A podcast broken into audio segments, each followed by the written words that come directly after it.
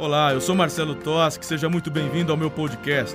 Aqui você encontrará várias mensagens, bate-papos que vão desafiar você a ser resposta para essa geração. Prepare o seu café, acomode-se e deixe o Espírito Santo falar com você. Quando nós olhamos para o Velho Testamento e a gente enxerga o Senhor falando com a nação de Israel, com o povo de Israel, às vezes podemos até falar: não, isso não é para mim. Isso aqui é algo específico para a nação de Israel. Bem, a gente olha e a gente vê que o Senhor, aqui no capítulo 54, está trazendo uma mensagem de encorajamento para o povo. Lembre-se que esse povo havia passado por momentos terríveis. Agora é a época de nós esquecermos toda a opressão, vergonha que sofremos na Babilônia. É um tempo novo. O Senhor agora pega, através dessa palavra, na verdade, o Senhor impulsiona a nação a olhar para o futuro, olhar para frente. Imagine você, cachorro picado de cobra tem medo de linguiça, não é? Eu aprendi essa lá no Mato Grosso do Sul. Um cachorro que é maltratado, quando alguém chega perto dele, você viu como é que a Gabi é defensor dos animais. Não é, Gabi? Você, você chega perto de um cachorro que vai se acuando, é porque sofre maus tratos.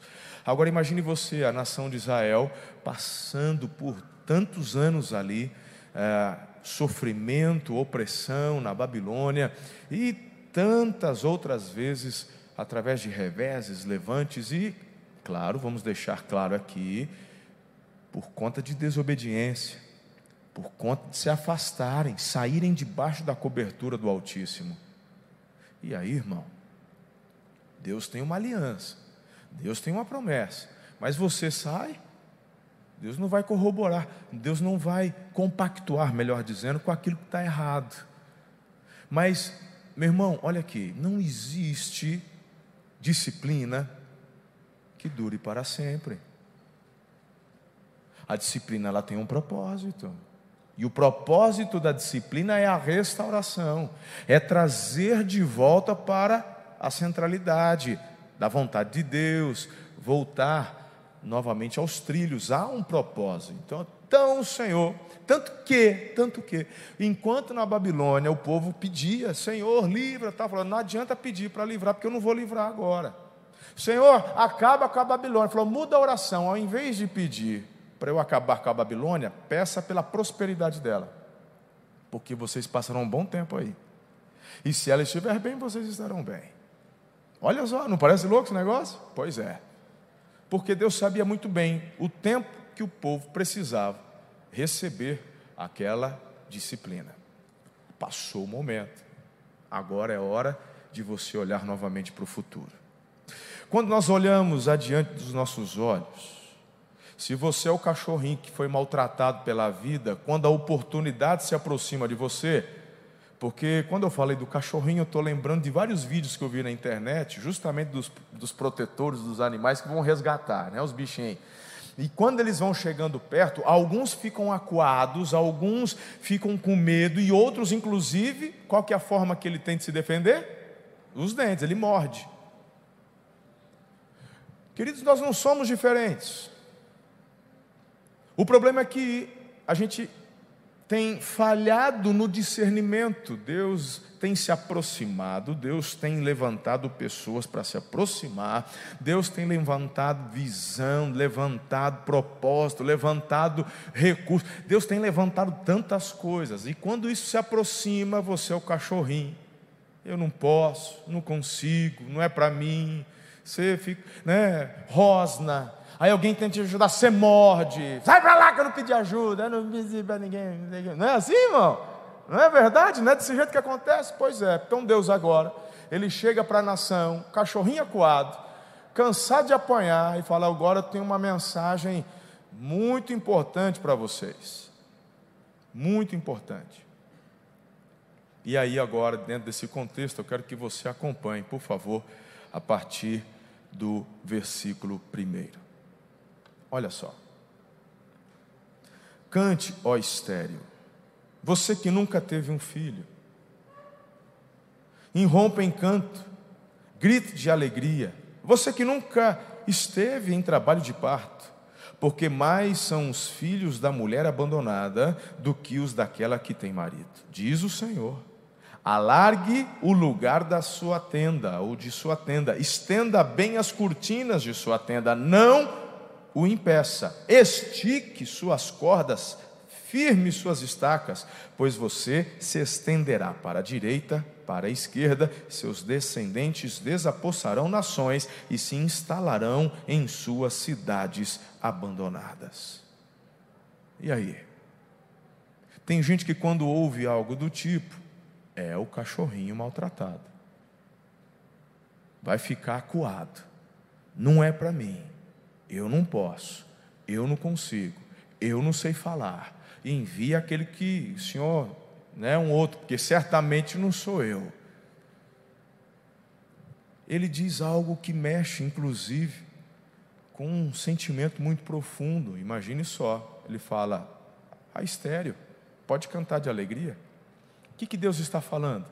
Ele está colocando esperança em quem não tem esperança. Ele está desenhando um futuro. Ou seja, o melhor está para acontecer. Quando você olha para frente com essa visão, irmão, aqui no presente, você tem a força para fazer o que precisa ser feito. Quando você olha para o futuro, como um cachorrinho maltratado, você só espera o pior. E aí a impressão é de que todas as oportunidades que surgirem é para acabar de dar fim naquilo que os anteriores não conseguiram. Fala a verdade, quantos de vocês já faliram? Quantos de vocês chegaram já em situações financeiras críticas? Se fosse como nos Estados Unidos, talvez você, até na sua pessoa física, já teria é, declarado falência. Lá nos Estados Unidos, você pode declarar falência no seu, é, no seu CPF, vamos dizer assim, no seu registro, não apenas as empresas. Quantos? Talvez você ainda esteja, o nome ainda está no Serasa. Ei, e aí, quando alguém se aproxima para falar para você, o melhor está por vir, olha, você pode, ó, aí você, meu irmão, não, essas conversas. E Deus precisa falar: Ô estéreo, está na hora de você cantar. Fala, mas cantar, eu, eu sou estéreo. Eu não, mais são os filhos da estéreo do que da mulher que tem filhos. Porque quem está declarando vida a estéreo é o Senhor. Então, quando você se posiciona na palavra de Deus, você sai de uma localidade onde as coisas simplesmente são racionais. Quando você está debaixo da palavra de Deus, por isso que é necessário fé, coisas extraordinárias acontecem. Você está comigo até aqui? Agora me chama a atenção porque ele traz uma palavra de orientação muito forte. Ele fala: estenda suas tendas, estique ele está falando, inclusive, da descendência que farão história entre as nações. Eu te pergunto: essa promessa e palavra de Deus se cumpriu ou não? Essa mensagem tanto se aplica à nação da época, à própria nação de Israel, com quem Deus tinha uma aliança, mas também quando entramos no Novo Testamento, através da fé em Cristo, somos também eleitos somos também povo escolhido. É aquele que não era povo e se torna povo. É aquele que não era escolhido, mas por causa da fé em Jesus tem agora um posicionamento de filho. E queridos, eu queria que você entendesse que as promessas que o Senhor tem para o seu povo, inclusive esta que eu estou lendo de Isaías 54, tem a ver com o que o Senhor deseja, não apenas para a nação de Israel, que hoje está lá, foi restaurada, blá, blá, blá, se refere ao povo dele. Quando o Senhor fala, venha o teu reino, e eu sempre tenho martelado nessa tecla, batido nessa tecla, quem é que vai fazer o reino de Cristo expandir na terra? É a nação de Israel? Ou é o povo que foi chamado pelo nome do Senhor, aqueles que através de Jesus se tornaram filhos por adoção. Então, essa mensagem de que vamos impactar nações, sua descendência vai impactar nações, ei, tem a ver não com um governo físico, não tem a ver com um partido, partido do céu, não, tem a ver com os princípios que regem ou que, deve, ou que devem reger a terra. E através da manifestação dos filhos, essa influência vai tomando proporções globais.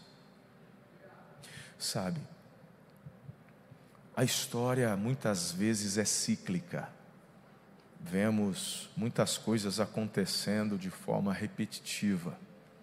Eu tenho dito e ensinado, inclusive, que Satanás ele tem usado as mesmas estratégias desde Adão, irmão. Ele nem criativo é, nem criativo é. Mas infelizmente enxergamos e vemos as mesmas situações acontecendo. Quando eu olho para a nação de Israel, a gente vê, por exemplo, como eu já citei lá nos juízes, dá até um desespero. As coisas estão ruins clamam por um libertador, Deus levanta alguém, levanta um juiz, levanta, babá, a coisa apruma, conserta. É pouco tempo depois, o povo se desvia novamente. E eu te pergunto, por acaso a igreja tem sido diferente? Quando nós olhamos para as histórias de avivamento entre as nações, por acaso estas permanecem até hoje na plenitude? Então, mesmo enfrentando problemas que são cíclicos, eles vão e voltam, vão e voltam. Você e eu não podemos perder o foco e a esperança.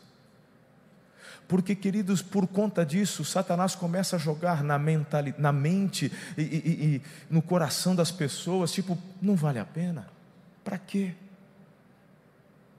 Eu já fui, querido, muitas vezes impedido, sabe, com pensamentos desse tipo, impedidos de avançar, de prosseguir. Pensamentos, sabe, de, de, de motivar a igreja para mais, de motivar a igreja ao avanço. Muitas vezes, por conta de pensamentos como esse, será que vale a pena? Será que vale a pena? Quantas lutas, quantos desapontamentos, quantas, quanta resistência. Será que vale a pena? E quando eu olho para a nação de Israel e eu vejo o Senhor novamente aqui em Isaías 54 dizendo: vai lá, cante, celebre. Você hoje não vê razão, mas na minha palavra você pela fé já pode celebrar, mas são os filhos da estéreo do que a mulher que tem marido. Então, prepare, faz o seguinte: alarga a tenda. O Senhor quer que você e eu trabalhemos de forma com que a sua vida, sua influência aumente.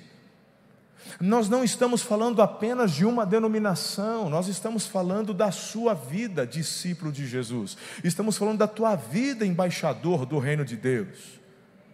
Daquilo que você é, faz, pensa. Pare de gastar as oportunidades fazendo nada. O que você está fazendo?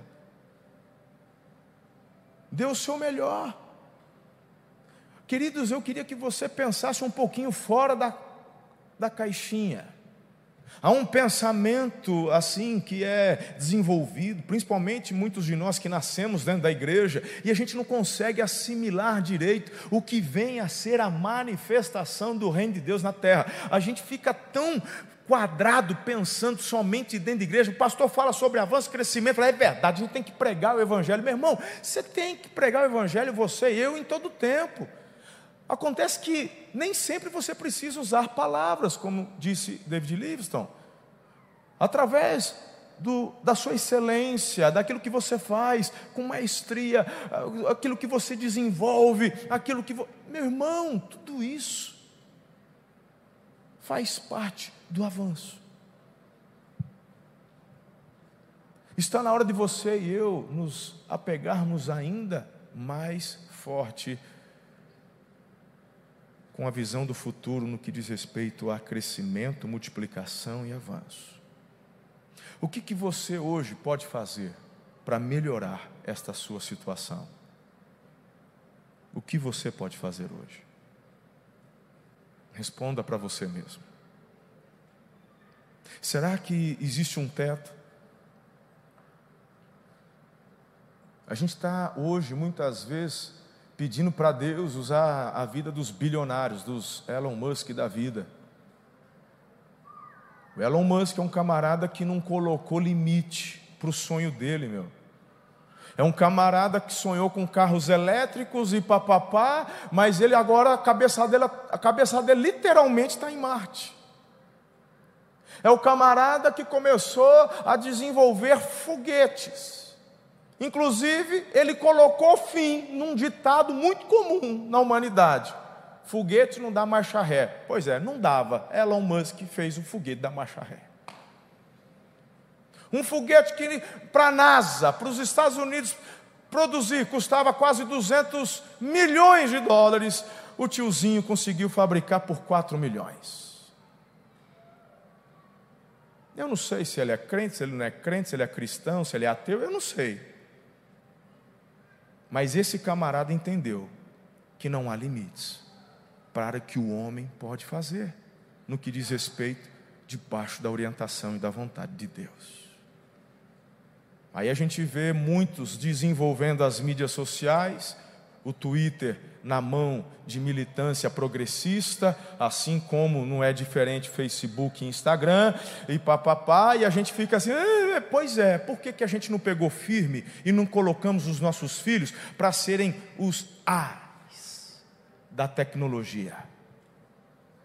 Porque aí, irmão, estas redes estariam conosco, com os filhos de Deus, a manifestação de uma tecnologia muito boa. Nos, aí tem que vir o tio Elon Musk pagar 50, quase 50 bilhões de dólares para ser majoritário no Twitter e só para poder assim deixar a coisa liberada para o pessoal ter liberdade de expressão. Onde estão os filhos de Deus? Será que a tua vida é só isso? Você está achando mesmo que vontade de Deus é só você estar tá de terça-feira à noite e amanhã na cela e fazer. Você acha que é só isso? Você acha que estar no centro da vontade de Deus é só dar uma célula excelente amanhã, mas quinta-feira, quando for no trabalho, você faz meia boca? Você está achando que você está fazendo certo mesmo? Você está achando que desse jeito você está expandindo o reino de Deus na face da terra? Ó, troféu joinha para você. Dê uma célula excelente amanhã e seja melhor ainda na quinta quando for trabalhar.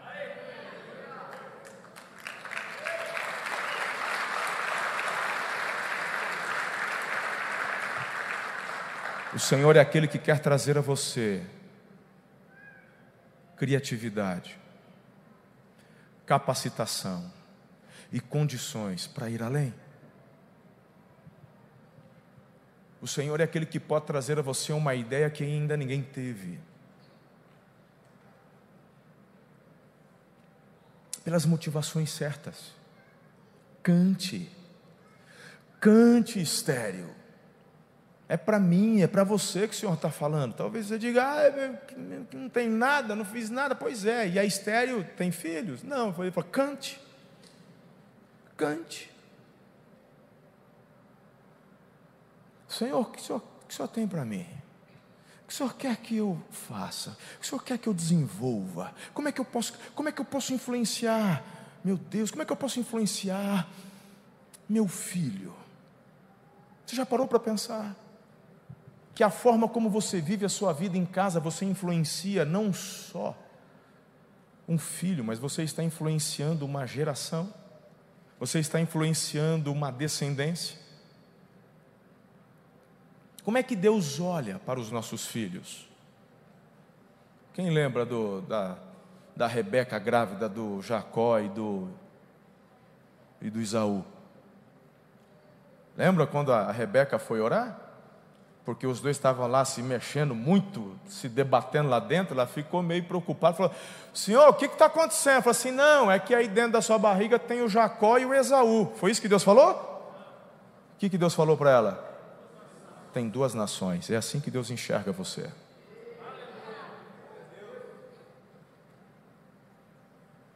Cante, ó estéreo.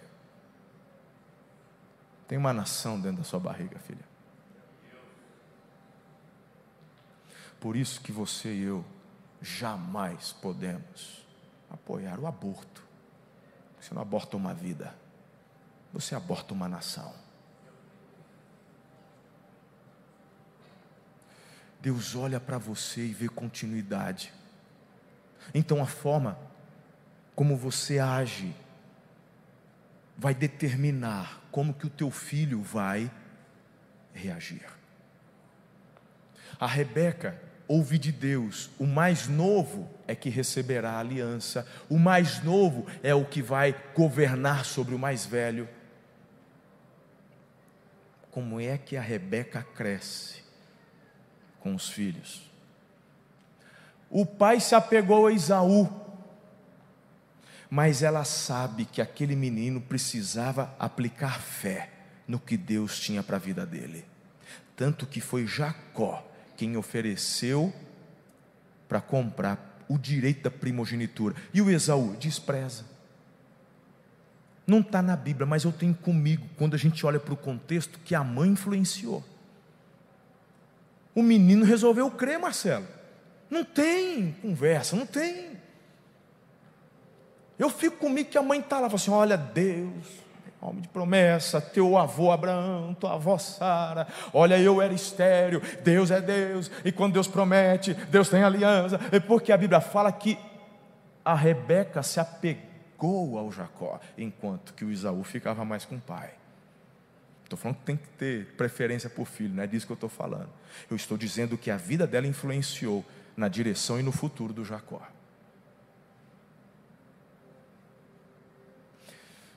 Estenda sua tenda. Deixa ela. A impressão que eu tenho é que assim, sabe o lençol? Eu, eu tenho um pouco. Bom, vocês quem assistiram, quem assistiu meu meu podcast da família, né? Ali, meu Deus. Ali eu falo, eu tenho um pouco de toque, né? E um dos toques que eu tenho é eu não gosto de dormir com lençol engruvinhado. O lençol tem que estar lisinho, né, amor? Aí antes de deitar, eu vou lá, dou mais, dou mais uma esticadinha. Né? Eu gosto de. Eu, quando eu olho para esse texto, dá a impressão, não é que ele está encomendando uma tenda nova, é como se o lençol, a tenda tivesse já enrugadinha, meio engruvinhada. Falei, ei, faz o seguinte, com o que você já, com que você já tem, já faz algo diferente. Faz o seguinte, estica esse negócio. Que tem gente que faz, ai, quando Deus mandar, então eu vou não, a impressão que eu tenho do texto é que com o que você tem, vai lá, estica, prende mais forte, alarga o máximo que você já pode, para a direita e para a esquerda, e conforme oportunidades forem surgindo, alargue ainda mais. Toda oportunidade que você tiver, não perca, para aumentar tua capacidade de influência.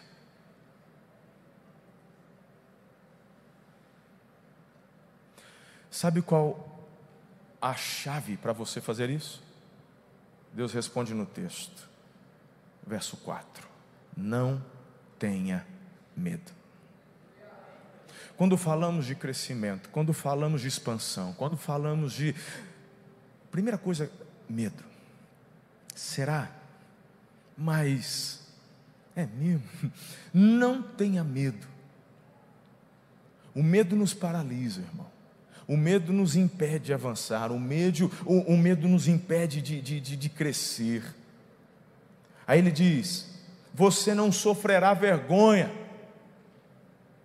é só fazer as coisas muito bem estruturadas como Deus manda fazer. Ele não está mandando você jogar na loteria, Ele não está mandando você é, tentar a sorte, Ele está dando direcionamentos claros. Alargue as tendas. É trabalho, é dedicação, é suor. Mas vai dar certo, não vai ter vergonha. Não tema o constrangimento, porque não será humilhada. E aí ele faz uma promessa, inclusive, com relação a esse futuro que eu estou mandando vocês seguirem em direção a esse futuro. Olha só. Ah, não temos constrangimento, não será humilhado. Você esquecerá a vergonha da sua juventude e não se lembrará mais da humilhação da sua viuvez. Quantos, não precisa levantar a mão, quantos hoje estão vivendo o seu melhor momento? Com Deus, conjugal, profissional. Quantos de vocês que estão nessa fase, mas que tiveram perrengue lá atrás? Que passaram necessidade, que pensou besteira, eu não vou dar conta. Ah, era melhor eu morrer do que continuar aqui. É porque essa vida. Mas hoje você está vivendo o exponencial. Então, isso daqui que Deus está falando é conversinha para boi dormir? Ou é promessa?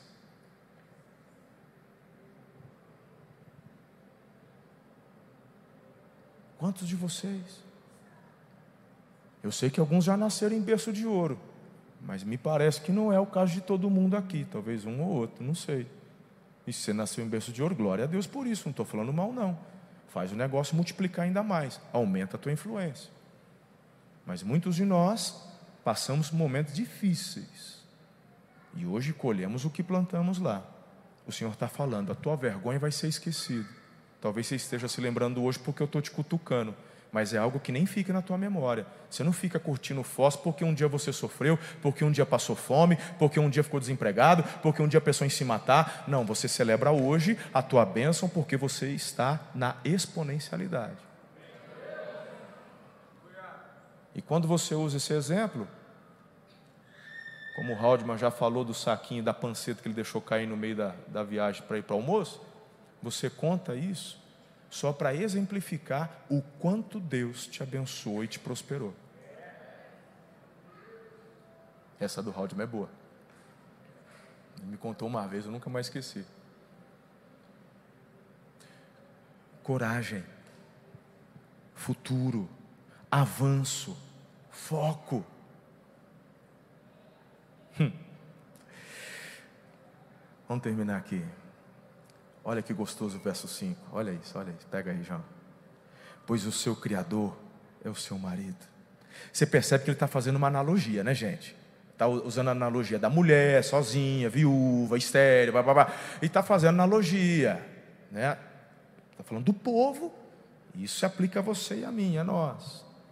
Então, qual que é a base de todo esse crescimento? Qual que é a base para eu me alegrar tanto para o meu futuro se hoje eu ainda estou sofrendo com a vergonha do passado? Ele está dizendo, porque o seu Criador é o seu marido. Deus está falando, eu estou nessa parada aí. O Senhor dos Exércitos é o seu nome, o Santo de Israel é seu redentor. Ele é chamado o Deus de toda a terra. Olha só o verso 10: Embora os montes sejam sacudidos e as colinas sejam removidas, ainda assim a minha fidelidade para com você não será abalada, nem será removida. A minha aliança de paz, diz o Senhor, que tem compaixão de você. Verso 14: Em retidão você será estabelecida, a tirania estará distante, você não terá nada a temer, o pavor estará removido para longe ele não se aproximará de você. E por fim, terminamos por onde começamos: nenhuma arma forjada contra você prevalecerá.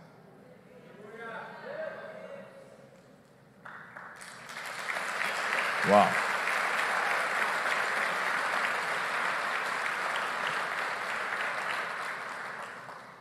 Você refutará toda língua que a acusar esta é a herança do Senhor. Esta é a herança do Senhor para os servos dele. Esta é a defesa que faço do nome deles, declara o Senhor. Toma posse dessa palavra hoje. Fala, Deus, eu tô, eu tô dentro. Eu tô dentro. O que, que, que, que eu posso fazer já? Que eu já estou aqui desamarrando a, a, cordinha da estaca para poder esticar um pouco mais a tenda. Inclusive, vou trazer a estaca um pouco mais para a esquerda e eu já estou esticando a, a, a da direita também um pouquinho mais. Mas quando o senhor tiver uma tenda nova, pode mandar, que eu já estou preparando o terreno para aumentar essa tenda aqui. Irmão, o Evangelho é completo através da sua vida, da sua alegria, da sua esperança, através da sua força. Meu Deus, as pessoas, eu quero conhecer esse Jesus que mudou a tua forma de ser, tua forma de pensar. Eu, eu quero conhecer esse Jesus. Você percebeu como que as coisas andam juntas? Quando você abraça uma visão de miséria, de escassez, meu irmão, quem que quer um Jesus desse? Se Ele veio nos trazer vida e vida abundante, você só vive reclamando, murmurando, praguejando, brigando. Conhece gente assim que vive brigando com todo mundo? Quem que quer um Jesus desse? Não estou dizendo que de vez em quando a gente não sai, da, não perde as estribeiras, né? Mas quando a gente perde as estribeiras, a gente reconhece, pede perdão, ajusta e a gente continua. Mas tem gente que a vida dele é arranjar confusão, brigar. A tua vida, irmão, quando você apruma com a vontade de Deus, todas as áreas, elas vão se movendo para frente. Para frente. E a tua influência vai sendo aumentada. Então não pare. Se está na estaca zero, show de bola. Você vai ver que delícia quando você chegar na fase 1. Você já está na fase 100, você não tem ideia como é que é a fase 1000. Quando você chegar perto do Elon Musk, você fala: olha, Tá valendo, tá bacana, vai descansar um pouco. Essa mensagem é para mim. Essa mensagem é para você. Nesses últimos meses eu tenho sido esticado, amassado,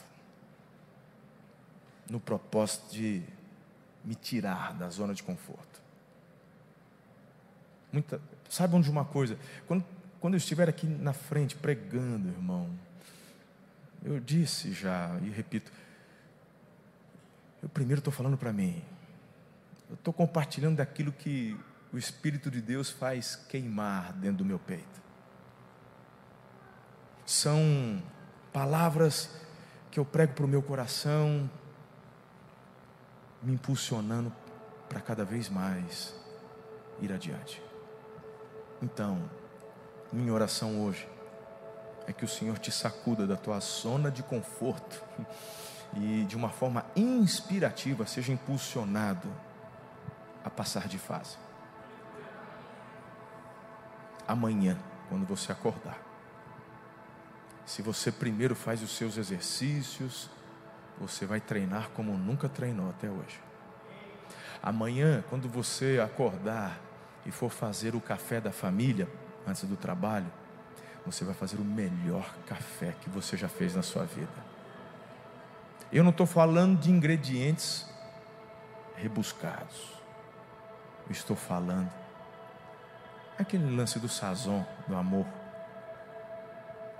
Vai ser diferente. Quando você chegar no trabalho amanhã, às seis, às sete, às dez, eu não sei qual horário que você entra vai ser o melhor dia do seu trabalho até então na sua empresa. Amanhã.